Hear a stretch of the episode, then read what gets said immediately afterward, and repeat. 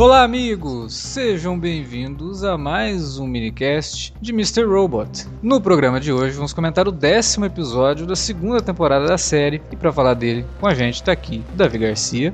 Pois é, vamos comentar então o penúltimo episódio, né? Alguns bons momentos, mas ainda repetindo alguns dos erros que a gente vem discutindo nos casts anteriores. E com a gente também dessa vez o Igor Frederico. Diz aí, Igor, gostou desse episódio? Como você tem gostado tanto dessa segunda temporada? Cara, então, eu vou. Hoje eu tô aqui pra fazer um papel importante nesse podcast, que é validar a opinião de todo mundo que ouve. Então eu vou dizer que eu amei. Tá bom? eu amei muito tudo, tudo tá certo. Esse cara é genial, tudo que ele colocou ali é foda. Então é isso aí, vamos, né, comentar falando tudo que todo mundo quer ouvir. Que é pra isso que a gente tá aqui. Nossa, muito sarcástico. Você, se estivesse na Coreia do Norte, já estaria preso. Porque foi proibido o sarcasmo lá. Quem dera, foi proibido o sarcasmo na internet. Bom, eu sou Alexandre, vocês já sabem disso, mas é sempre bom avisar, né? Então a gente já volta com o minicast de Mr. Robot logo depois da nossa vinhetinha, aquele jabazinho básico que a gente faz.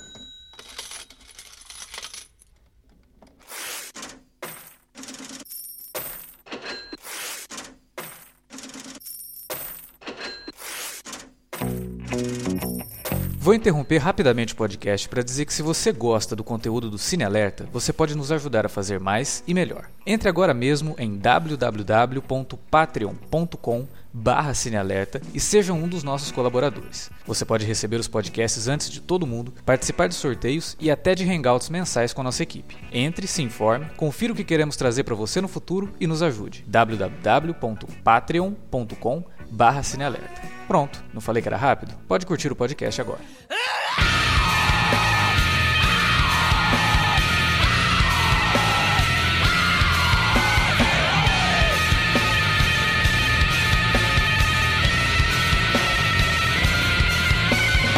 Muito bem, vamos começar aqui a discussão. Eu já vou deixar claro que essa semana eu gostei bastante do episódio, teve coisas muito bacanas. É, eu acho que foi um bom pontapé pro que vai ser o final, né? As duas últimas horas que vão ao ar agora nessa quarta-feira, né? Vocês estão ouvindo. Se vocês estão ouvindo o podcast na terça, que é quando ele vai ao ar, é amanhã que sai os dois últimos episódios. Ele passa aqui no Brasil no Space na quinta, né? Então, quinta-feira vamos assistir aí a, o final da segunda temporada. Eu gostei, achei legal. Não vou dizer que, que trouxe tudo que a segunda temporada estava trazendo e culminou numa coisa. Não, não é bem isso. Até tem algumas coisas assim que você percebe que foram construídas, chegaram até aqui, ok Vamos ver como é que isso vai ser resolvido. Episódio dividido em duas frontes. Você tem ali o Elliot tentando descobrir o, o paradeiro do, do Alec, né? Do, é, é, é muito complicado você chegar no décimo episódio da temporada e a gente ainda não sabe o que aconteceu com o cara, mas beleza. A gente não tem uma definição. Ele morreu mesmo, não morreu e tal. Então vamos, vamos lá, vamos tentar descobrir o que aconteceu com ele nos próximos episódios. E a outra frente, baseada ali na, na, na Darlene e no Cisco, né? Que é o namorado dela. Que também descobrimos o que foi que o Cisco encontrou no apartamento da Madame Executora né? E aí encontrou um, um belo de um problema que eles tiveram que resolver ali e que acabou, né, chegando no final para poder trazer mais perto o FBI deles ali. Mas aí teve já o, como diria o Qui-Gon lá no episódio 1, né, sempre tem um peixe maior, né? E aí acontece uma outra coisa no final, mas a gente chega lá.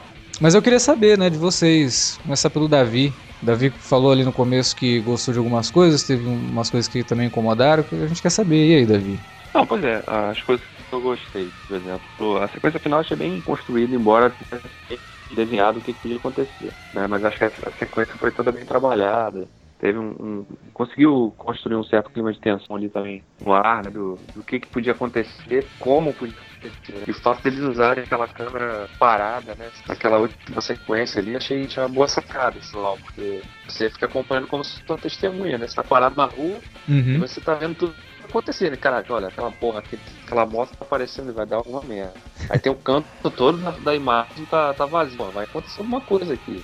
É. De repente surge um monte de carro de polícia, um tiroteio, né? O cara saindo do bar, né? tomando um tiro também, já baleado ali, caindo no meio da rua. Aí você não sabe se todo mundo morreu, e de repente sai a, a Dominic lá de dentro, né? É. Mas não mais ninguém além dela. Então você não sabe de fato se, se a a Darlene morreu, se o Cis morreu, se outras pessoas que estavam lá dentro morreu, né? Alguém deve ter se ferido, com certeza, né? Senão Sim. seria bem anticlimático pro próximo episódio. Eu tive a impressão E- da Dominic, da Dominic tá até com um pouco de sangue respingado nela. Assim. É, isso eu não percebi, não. Eu, tava, Confesso. tava bem escura a cena, né? Ela chega assim, mas eu tive a impressão de que tem. Porque assim que ela chega no nosso campo de visão, também corta, né? Não, mas Sim. ela tá, tá banhada em sangue. Pode Ela tá com sangue respingado, né? Vou voltar lá e dar uma olhada, que ela tá, tipo, a cara dela cheia de sangue, o peito, assim, tipo. Sim. Que é- e ela tá mais do lado da Darlene do que. É, lá na. na- a gente também não consegue enxergar direito o que, que tá acontecendo, né? Porque o, É, negócio tá é. lá no fundo, né? Ela parece chegar e abordar né, a mesa, mas não Uhum. dá exatamente pra saber o que, que, que tipo de. Imagina até que no último no episódio que vem a gente vai ver sob o ponto de vista dela, né? Provavelmente. Cena, provavelmente. O episódio vai começar com ela lá dentro, entrando, abordando, falando alguma coisa. E aí os tiros rolando. Mas, mas eu achei a cena bem legal, assim. Foi uma das coisas que eu gostei nesse episódio. E gostei também do lance do, do Elliot, assim, embora não tenha aparentemente dado lugar nenhum, né? É, assim, aquelas. Aparentemente, porque a gente não sabe exatamente se vão resolver esse pedaço, que seria bem babaca se deixasse isso em, em- passar em branco para uma próxima temporada, né? Foi o É. que eu falei no cast anterior. O, o, o Tyrell foi introduzido na, na série, na temporada de estreia, como um personagem importante. Ele tinha, a gente acompanhou uma história dele ao longo da temporada, né, da primeira temporada. De repente, na segunda temporada, o cara não aparece, né? E fica o tempo todo. Parece que vai ser mais um lance daquele. Tá, ah, ok, já postergaram demais a resolução disso aí. Por que, que não deixa claro logo? É, da mesma forma que aconteceu com eles. Por que, que não diz logo que o cara. Por que, que demorou sete episódios pra confirmar que o cara tava né, viajando, ele não tava, não tava na casa da mãe, né? E aí agora vai ficar uma temporada inteira pra confirmar, tá? Por que, que não confirma logo o cara, se o cara tá vivo ou tá morto? Né? Fica criando um- um- uma situação em torno desse dessa suposta reviravolta ou não, que dura uma temporada inteira, cara. Então, né, vai dar em que isso aí? É, mas foi bom de ver pelo menos o Elliot trabalhando ali. É sempre interessante ver o, como o modo dele, dele operar, né? Sim. improvisando e tendo que encarar de novo um cara. Sempre tem alguém que quer bater papo com você, eu acho interessante. Não sei porquê também, né? Ninguém percebe que o cara é antissocial, né? Não, e o cara fica só ali. uhum. E as pessoas começam ali e parece que estão no divã, né?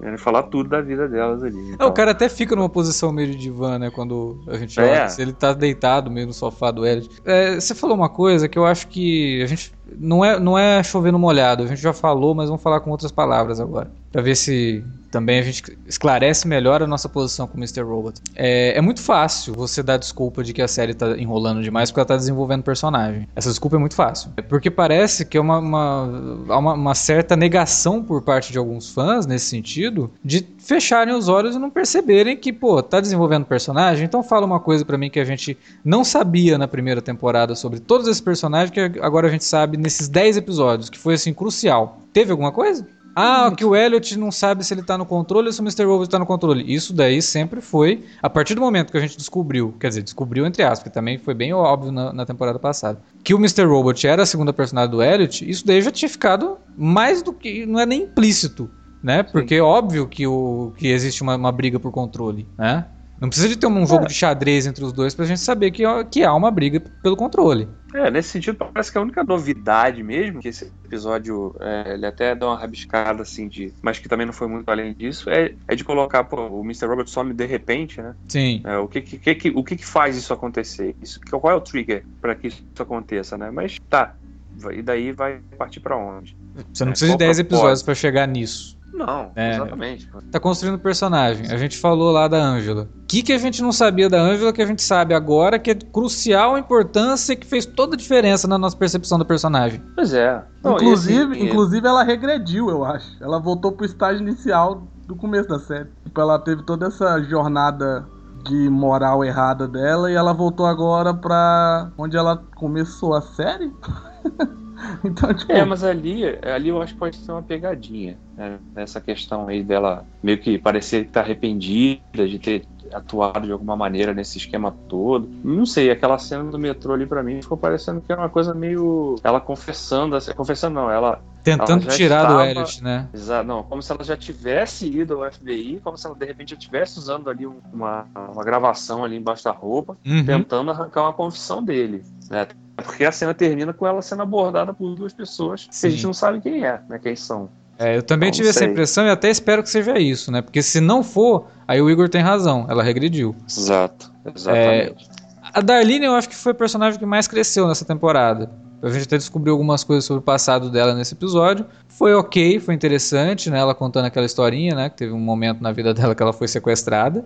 É, mas também, cara, tipo, desenvolvimento de personagem é quando você tira o personagem do, de um ponto e coloca ele em outro. Nessa temporada, o Elliot só, só saiu do ponto a partir do oitavo episódio, quer dizer, do nono, né? Porque o oitavo ele nem apareceu. E, mas assim, ele saiu de um ponto que na verdade era um passo para trás. Isso. Saiu e deu o mesmo passo. Ele voltou pro lugar. Tipo, ele, ele voltou onde ele tava no final da primeira temporada. Isso, isso. Não é, isso não é avançar nada. Ele mas... demorou sete episódios para finalmente cair a ficha dele de que ele tava numa briga com o Mr. Robot. Sabe? É, isso aí fica parecendo até aquele. No, no último grande herói, né? Quando o personagem lá do.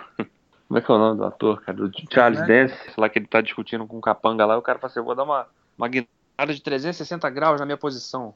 Aí ele fala, pô, você é o burro, aí você vai parar no mesmo lugar. Né? Aí ele fala isso no filme. Parece, fica parecendo muito isso que a gente tá discutindo aqui, né? Dá uma volta, uma volta e vai para lá, vem para cá, pra chegar no mesmo lugar. Sim. Então pra que 10 episódios? Cara, vocês, eu vou te falar também, vocês não entendem essa série, a complexidade desse trabalho de personagem, véio. Vocês não entendem como que é, esses sete episódios são vitais pra, pra série, véio. Vocês são muito burros, velho. Eu explicar pra vocês. como é genial não sair do lugar. Porque, velho, é tipo um trabalho primoroso que eles fazem com essa fotografia. Cara, então me parece, eu gosto da série, mas me parece muito uma repetição de coisas a exaustão, sempre mostrado de uma forma bonitinha e maquiada, para todo mundo achar que é tudo lindo e maravilhoso. O Sam Smale, ele sabe muito bem como controlar o espectador, ele sabe muito bem como dominar as sensações do espectador. Ele incomoda, ele, é, ele, ele quebra a regra do terço. Esse negócio de quebrar a regra dos terços, cara, maldita hora que aquele cara, aquele fã da série, editou aquele vídeo. Porque o, o Sam Smale, ele fazia isso na primeira temporada, fazia parte do, da estética e da narrativa do negócio, fazia sentido o que a gente estava vendo. Quando ele percebeu que alguém pegou e fez um vídeo mostrando tudo e todo mundo achou aquilo genial, eu acho que na cabeça dele, então eu vou fazer só isso. Né? O começo desse episódio, por exemplo, ele quebra a regra dos terços toda hora. Isso é pra quê? Pra mostrar que o personagem ele está dentro de um universo muito maior, enquanto todos os outros estão pequenos perto dele. Pra... Ah, cara, sabe? É muito óbvio. Né? Não é como Breaking Bad, por exemplo, que fazia as referências visuais, e assim, não vou dizer que tecnicamente mais corretas, porque estão dentro do que a gente espera da linguagem cinematográfica, não é, não é por isso. Mas ela fazia as referências visuais que ainda hoje você assiste e você pega algumas coisas, né? Que fala, pô, na época eu não tinha percebido isso. É, o cara tá com essa roupa dessa cor, ou o cara tá enquadrado dessa forma, ou o cara está sendo mostrado a partir de, um, de uma moldura, né? Ele está usando alguma coisa como moldura para colocar o cara lá dentro. É outra, é, é outro nível.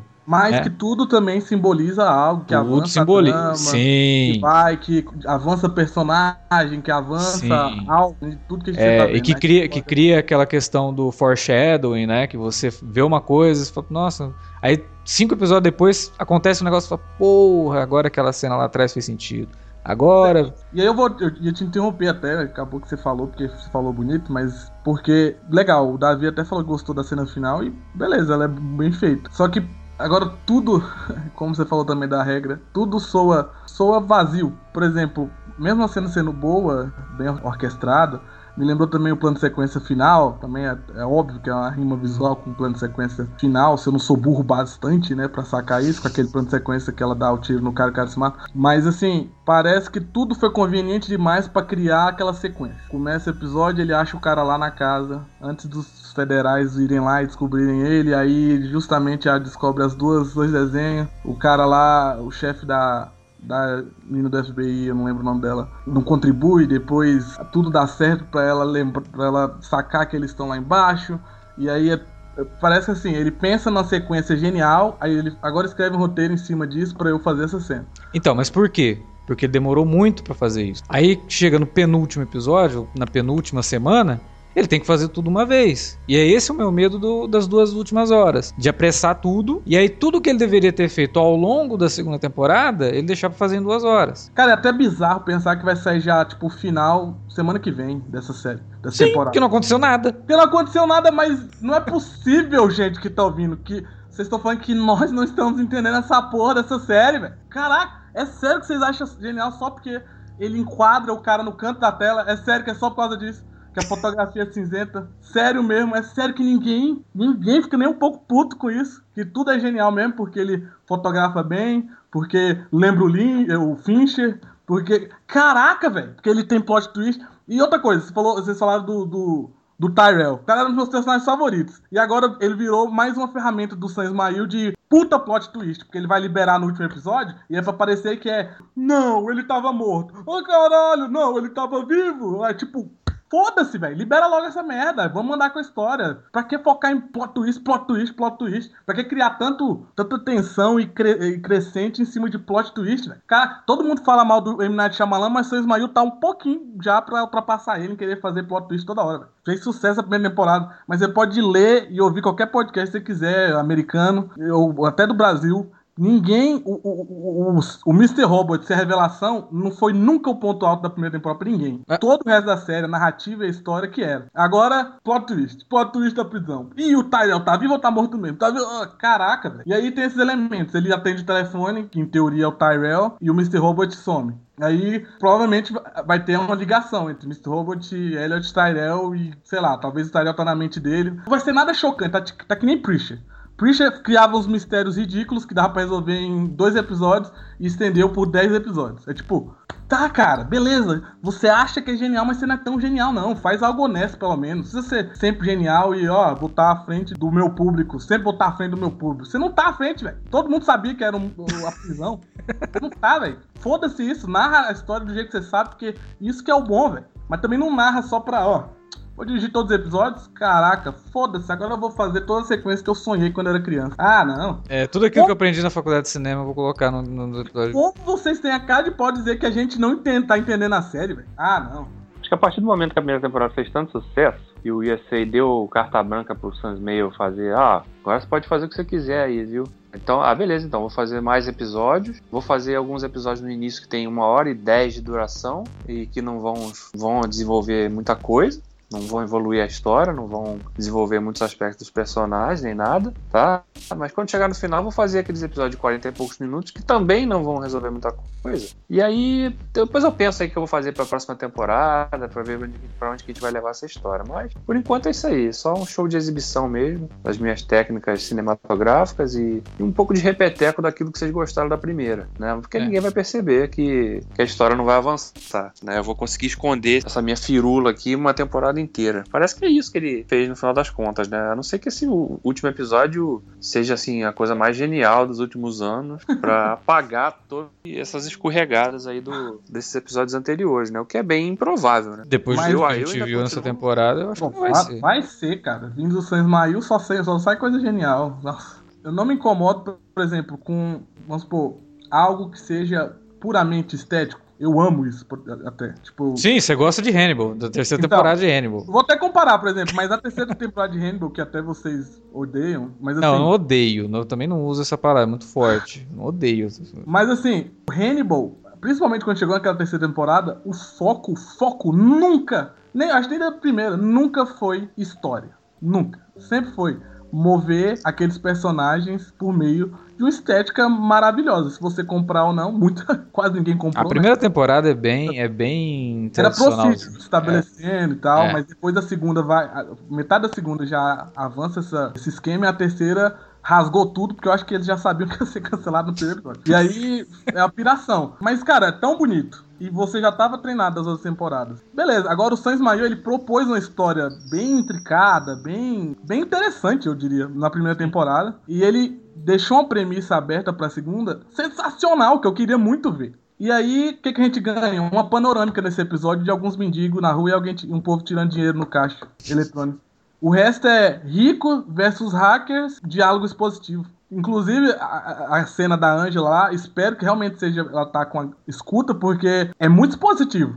é tipo, incomoda o tanto que tem pausa nessa série agora para ter diálogo expositivo, porque eles não mostram mais nada. Eles mostram cenas genialmente orquestradas pelo genial Sam Ismail, mas nunca o, o efeito que teve a história que eles propuseram. Se eles não tiveram pro, proposto nada antes, se eles só tivessem, ó, nós vamos ser alguma viagem estética mesmo E, mas mesmo assim me incomoda porque, mesmo você sendo puramente estético, ou, ou não dizendo com palavras, você consegue ter significado. Você consegue. Você, você não faz a parada só por fazer. E o Sans Mail, claramente, a gente não é estúpido, faz muitas cenas só por fazer. Ele não Sim. faz. É igual você falou de Breaking Bad, ele não, não tem riqueza aquilo lá. daqui a alguns anos não vai fazer diferença, Mr. Robot, pra mim. Já não tá fazendo. Essa temporada. Já, já não tá, já não tá fazendo. Pra mim também já não, não tá. O ano passado eu fiquei super empolgado, falava no Twitter, gente, vocês têm que assistir Mr. Robot, é muito não, boa. Vocês viram, viram eu fazendo maratona dela, porque eu fiquei atrasado no, na época, eu não tava vendo desde o começo. E eu postava sempre uma imagem, narrando a descrição da imagem, uhum. o, a significância dela cinematicamente pra trama. Nessa não dá pra fazer, porque ou é extrapola demais a estética com um pingo de história no fundo, ou tem muita exposição e estética o dobro do vazio. É tipo, não tem balanço e o balanço que tem é muito errado.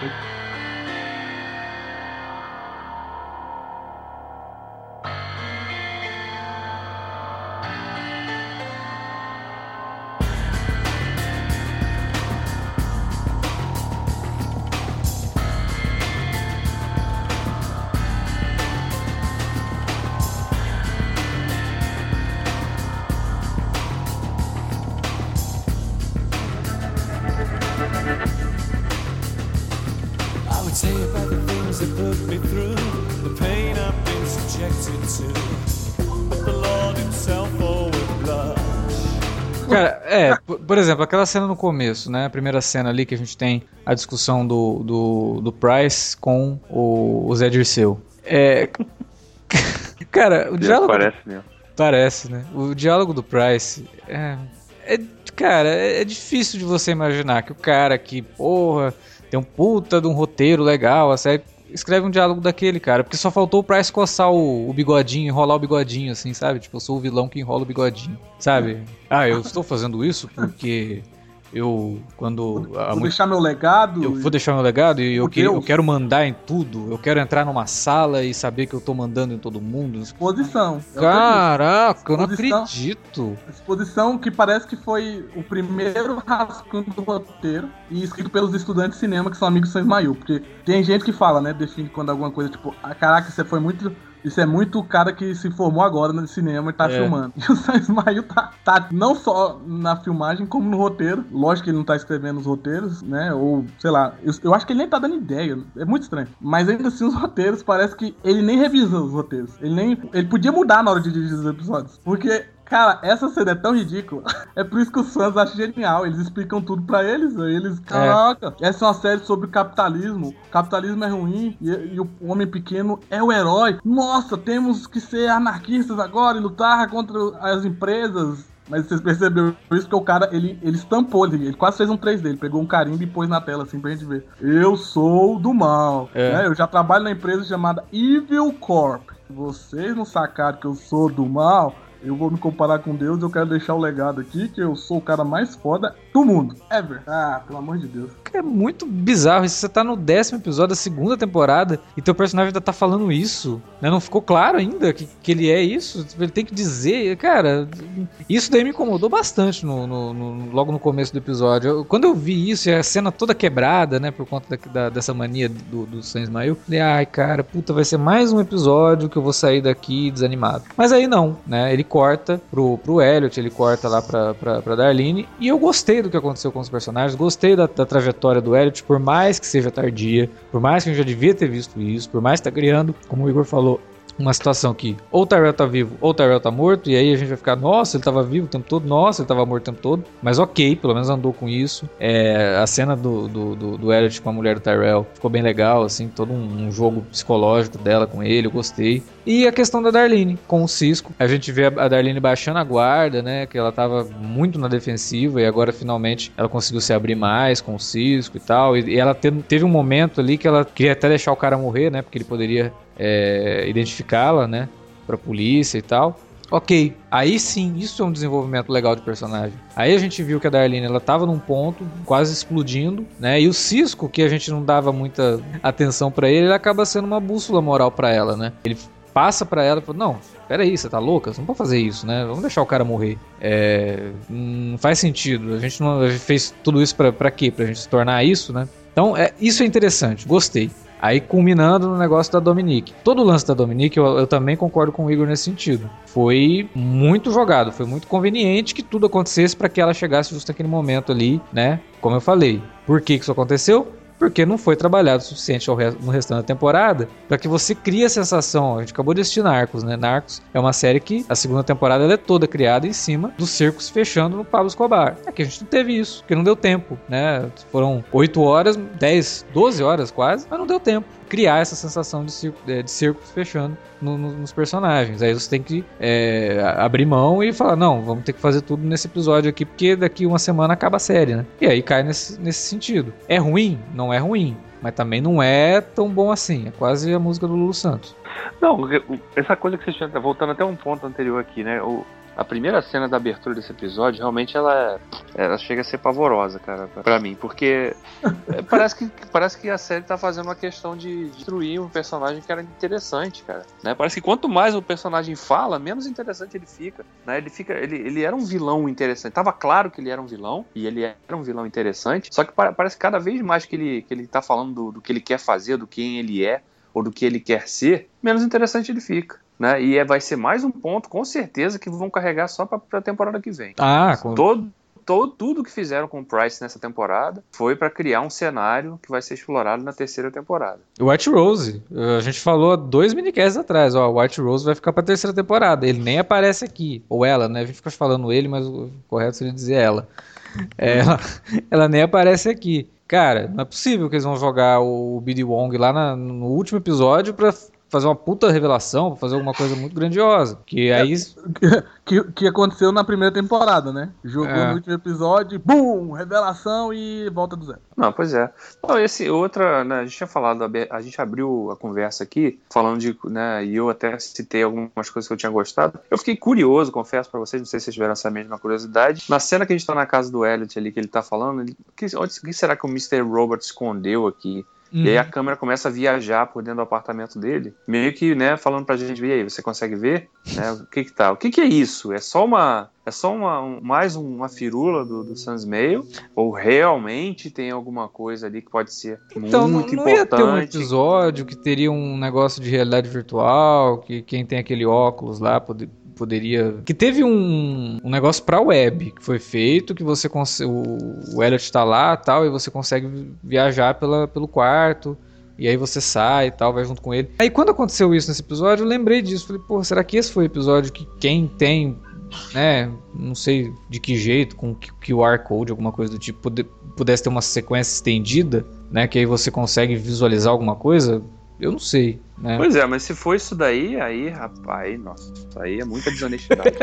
Porque o cara, o cara botar um. O cara botar um easter egg, ter um easter egg dentro de um episódio é legal, desde que você não fale, olha, tem um easter egg aqui. Procure se você sabe que tem uma forma de usar um, um óculos de realidade aumentada para encontrar o que, do que eu estou falando. Porque se não for isso, né, realmente ó, é lamentável, lamentável. Eu espero que seja uma coisa que sirva para a trama, para a história, para avançar a história de alguma maneira. Mas se não for, aí San Ismael VTC, né? é, eu não sei se é isso, porque eu lembro que ele falou que em um episódio a gente poderia ter esse negócio, mas aí saiu na web um videozinho e tal, que se tinha toda essa interação, eu achei que ah, então beleza, ele lançou no, na internet mesmo, não vai ser no episódio não. Mas aí quando apareceu aquela sequência, eu fiquei meio na dúvida. Mas eu não vi ninguém comentar sobre isso, né? Mas Se alguém souber aí que tá ouvindo o podcast, comenta, deixa nos comentários aí pra gente saber, né? Independente se for ou não, se for, ele vai criar um puta, um puta momento bombástico pra isso. Provavelmente vai se conectar com o Tyrell e tudo que aconteceu. Vai ser tipo, uou, vai ser tipo o Kaiser Sosa. Só falta ele mostrar. Você, você consegue ver, aí o Mr. Robot enterrou o Tyrell na parede. Aí tá tem, tem o rosto do Tyrell ali, a gente não viu. É, vai ser, boa, tá olha pintado... só a referência a Edgar Allan Poe, tá... vocês não entenderam, velho. É, ele tá pintado na cor da parede, a gente não percebeu. Ele tava ali o tempo todo. Então, ele tá tipo na geladeira, sei lá. É, não, porque realmente o Mr. Robot fica querendo voltar pro apartamento o tempo todo no episódio passado, né? E aí chama. Ele, ele mesmo fica. Por que ele queria tanto voltar, né? Será que tem alguma coisa escondida aqui? Sei lá, vamos. Tomara que tenha alguma coisa. Porra, cara, só que faltava chegar no episódio que vem nem citar esse troço. Ia deixar só pra próxima temporada, sabe? Nossa, isso é muita. É, eu acho que essa frustração, ela não pode fazer parte da, da, da, da vida de quem assiste uma série, sabe? Ai, que tristeza, velho. Porra, é, é, muito chato. É, o problema para mim todo mesmo, em resumo, é que parece que parece para mim claramente que não planejou, cara. Assim, ele fez a primeira temporada, ele teve muito tempo para planejar a primeira temporada e executou muito bem. Só que depois ele não sabia para onde ir. Pô, eu não sei se essa série vai fazer sucesso, eu não sei, etc. Mas fez. Ih, caramba, e agora? Pra onde eu vou? Os caras me deram carta branca, o que eu vou fazer? Não sei. Vou enrolar aqui uma temporada inteira, depois eu penso. Né? Mas aí você tá se sabotando, né, meu amigo? Por exemplo, Westworld, né? Aquela nova série da HBO lá, que vai estrear agora em outubro. Lembra no início do ano quando falaria? A produção da, da série foi Parou, pesada. Né? É. Aí o pessoal, ih, já deu ruim lá, não sei o que e tal. Aí essa semana eu li uma matéria na Entertainment Week, os caras falando que eles pararam na época porque eles queriam planejar não só a primeira temporada, mas aonde a, temporada, a série ia chegar. E eles fizeram já um esqueleto da, da, da, da série toda por cinco temporadas. Né? Não sabe se vai chegar em cinco temporadas, mas planejaram né? E obviamente deve ter caminhos para aquilo. Não, tá, foi um fracasso de audiência, vão terminar em duas temporadas. Deve ter, mas planejar é fundamental para uma série que qualquer coisa que queira se fazer com história continuada, né? Não pode pode simplesmente já ah, vão escrevendo aí de qualquer jeito e ver então, onde é que termina. E, realmente sou assim, tipo, ô, ô, ô, Sans mas o que, que a gente vai fazer pros, pro quarto episódio? Velho, velho, vamos escrevendo aí, relaxa. Vamos, vocês põem aí umas cenas, eu filme, vamos escrevendo que Vai dar certo. Amanhã é outro dia. Vai dar certo. Chegou amanhã. Que é... é, foi, foi o que muita gente, por mais que sejam situações bem diferentes, né? Afinal de contas, eu vou dar um exemplo aqui de uma série que deveria ser é, antologia, mas no caso de True Detective, muita gente teve essa impressão. Né, que a primeira temporada, o Pisolato foi lá, teve um tempão, ele realmente falava isso na época, né? Que ele escreveu a primeira temporada por dois anos, sei lá. E aí criou aquele negócio, todo mundo curtiu e tal. Já a segunda temporada parece que veio assim muito do sopetão. Ó, fez sucesso a primeira, vamos fazer a segunda. E fez. E muita gente não gostou. Eu gostei. Eu ainda acho que é uma temporada que ela tá abaixo da primeira, mas é uma temporada bacana, conta uma história, tá tudo ali, tem personagens legais e tal. Achei legal. Mas no Mr. Robot é um pouco mais complicado, porque é uma continuidade, né? Contou uma história lá na primeira temporada, e você vai dar continuidade na segunda e não sabe para onde você vai. E aí fica só, sabe, coloca um monóculo e fica lá fazendo as ceninhas bacaninhas e fora de padrão, né? E contra cultura e não sei o que, que não é, né? Mas ok. E beleza. É só isso? Não pode ser só isso. Uma série não pode ser traduzida só em técnica. Ela não pode ser só boa porque a técnica é boa. Né? E, aliás, Mr. Robot, a técnica pode ser até boa, mas a técnica também ela fica bem ruim quando ela não é empregada com algum tipo de sentido. E aqui, Mr. Robot, a maior parte do tempo é um troço sem sentido. Acontece porque legal, eu sei fazer, então vou fazer o tempo todo. Dane-se, quem não estiver gostando. Não, e, e, por exemplo, quando você usa um plano de sequência, beleza. É, True Detective fez isso uma vez e uma vez apenas na primeira temporada. E o peso daquele plano de sequência, até hoje, todo mundo fala e lembra daquele, daquele plano de sequência. Agora, por exemplo, teve um plano de sequência na primeira temporada de Mr. Robot também. Sim. Sensacional. Eu ainda penso nele. Na segunda temporada já teve uns seis planos de sequência. Qual que eu vou escolher? Qual, quem que vai marcar? Vira, vira, vira pastiche, vira só mais um plano de sequência. Vira, oh, ele cara... banaliza a própria ideia dele. É, assim. ele é, torna o troço, ah, isso é qualquer coisa, isso eu é faço. tem umas paradas, por exemplo, narrativa visual. Você, vamos supor, você faz um filme. Quando você, por exemplo, em Lost Highway do David Lynch, ele dá apenas dois closes apenas nos olhos do protagonista, do, do Bill Puma. Apenas dois. E são dois close que define muita importância, que traz a importância do porquê que ele tá dando aquele, aquele close ali nos olhos do Bill Puma. Só dois, o filme inteiro. Então, por exemplo, quando ele dá o primeiro, beleza, às vezes você tá no começo do filme ainda, você não sabe que é importante. Mas quando você viu o filme inteiro, você não teve mais nenhum close nos olhos. Isso, aí quando você vê o segundo close, você já fica esperto que aquilo é importante, narrativamente visual, de forma visual. Agora aqui, um plano de sequência, dois planos de sequência, três planos de sequência, mais de um plano de sequência por episódio, por exemplo. Uhum. Tipo, beleza, cara, você sabe fazer, que doido, hein? Você planejou uns planos de sequência, mas não, não valida mais nem a técnica pela técnica, porque podia ser, podia ser um plano de sequência foda, mas já teve tanto plano de sequência que é tipo, ah, olha só, mais um plano de sequência. Tendo trama ou não, fica vazio, não perde, perde importância e não diz nada narrativamente, mesmo para vocês que amam técnica. Não diz nada, porque é só mais um. No, ele, no esqueleto da trama, ele já aconteceu várias vezes, então ele não teve, ele não serve mais como destaque ou como para você prestar atenção, nada, tipo, Ah, mais um. Você só vai prestar atenção porque, obviamente, você até já sabe que vai acontecer de novo. Por exemplo, é até ridículo. Tem um plano de sequência, tem o um tiroteio, o cara se mata, e agora outro plano, não sequência, mas um, um único plano só, que acontece a mesma coisa. Tipo, pô, óbvio, o cara ele acha que ele é genial, mas tá previsível, até só na pura técnica. Eu tô falando isso pros amantes de fotografia, não sei o quê. Só na própria pura técnica ele já tá cansativo. E esse é, pior, esse é o maior problema da série. Se ele abaixasse a crista, repensar, fosse lá na, na, na, faculdade de audiovisual que ele fez, que parece que ainda tá fresco, e remontasse, escrevesse essas coisas certinhas e até o visual planejasse bem, isso seria mais legal. Mas como ele banaliza tudo, até inclusive a, a, o ângulo, a, a, proporção dos personagens, blá blá blá, até isso é tipo perde qualquer importância que poderia estar tá dizendo narrativamente, porque vira apenas em inglês tem a palavra boa, gimmick, vira uhum. apenas isso, é tipo só um frufruzen, a frufruzência da cena e vamos com a trama. E aí quando a trama é chata, não justifica nem a trama e nem a técnica. Tudo fica vazio de significado. Então não tem significância estética nem textual. Inclusive só tem, na verdade, assim, se eu falar, é porque textual que eu falo no sentido de roteiro, mas assim, textual é só isso. Não tem mais nem subtexto da série. Tudo é, é. quando é para dizer, ela te diz. Não tem mais nada para você. Não tem mais abertura, não tem mais abertura para metáfora. Não. E quando tem, eles fazem uma metáfora, eles mesmos falam metáfora e as duas são ridículas. Sim, explica, né? Tem que explicar. Tudo perde significado, tudo fica vazio.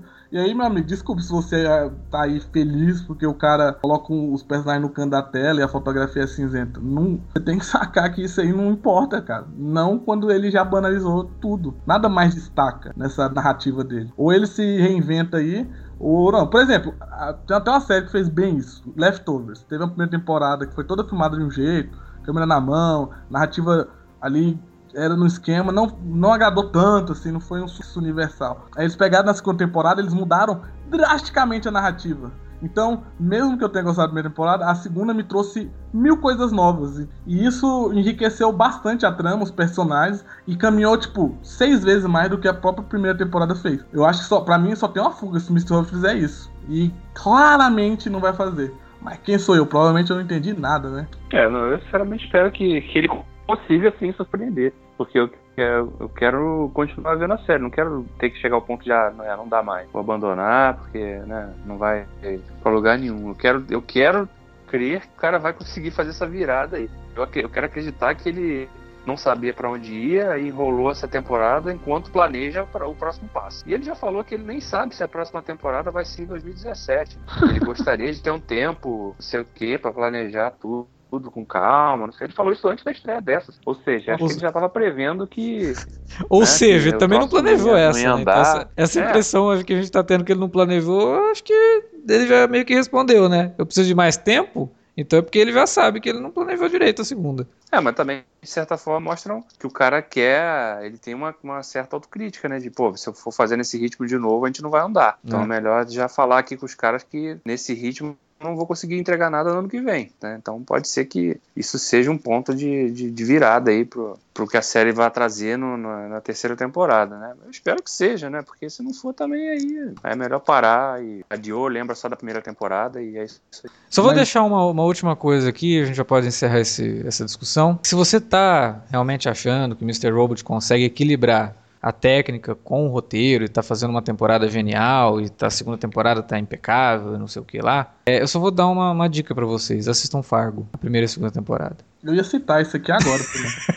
não, até por questões, por exemplo, na primeira temporada citam uma parada. E citam, assim, fica jogada como se fosse uma história, velho. E essa, essa história citada, assim, é toda a trama da segunda temporada. Claramente estava planejado. E tanto que o Noah Hawley aí, aí sim, você vê, ele parou, porque ele não tinha mais tão bem planejado a próxima temporada e vai né, só no outro ano ainda. Então, mas as outras duas ele tinha na cabeça dele certinho. Sim. Então, assim, se for ver isso, questão de trama. E, cara, técnica, quer mais técnica foda. Fargo é, é impressionante, cara.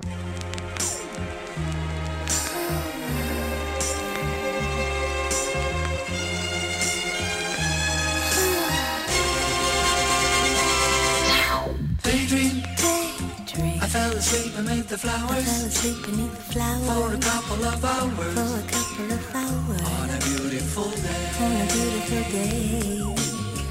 Bem, amigos, era isso que tínhamos para dizer sobre Mr. Robot essa semana. A gente sabe que vocês não devem ter gostado muito, porque a gente falou, né?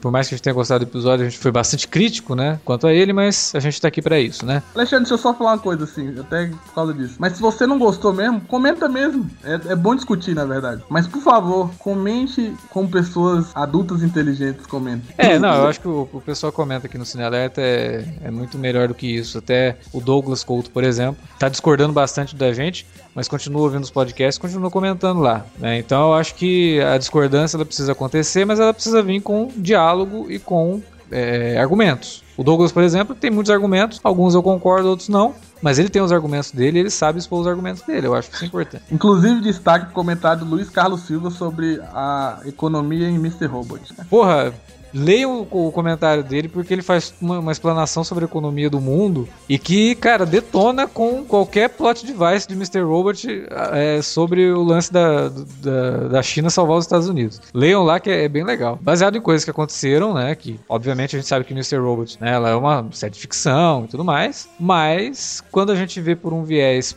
é, socioeconômico, cara, o Sam Ismail, ele até cita no, no texto dele, né? O Sam Ismail, ele foi lá, tem um monte de hacker ajudando ele a fazer as coisas, mas ele não contratou ninguém, nenhum economista.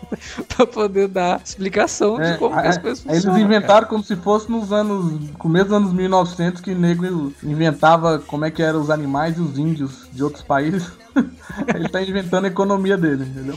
É, mas ok, né? Vamos levar em conta, né? Uma, uma, uma ficção e senão a gente também não leva a sério nada. É, mas né? é uma é uma ficção com um pezinho na realidade, né? Porque nesse é, episódio. O presidente Trump, é o né? Falou que o Trump né? tava na. É. Exatamente. Então, se você vai, vai fazer um, uma coisa com um pezinho na realidade, você não pode também se distanciar muito dela, né? Não pode criar uma solução mirabolante que a gente já sabe que no mundo real não faz sentido. Mas ok. Não, fica incrível. Mas é isso. Deixa o comentário de vocês aí na nossa área de comentários ou manda um e-mail para alertavermelho@cinealerta.com.br. Não se esqueça que estamos lá nas redes sociais, facebook.com barra cinealerta ou no Twitter no arroba cinealerta. Temos também nosso canal do YouTube, youtube.com barra e estamos no Instagram, arroba cinealerta também.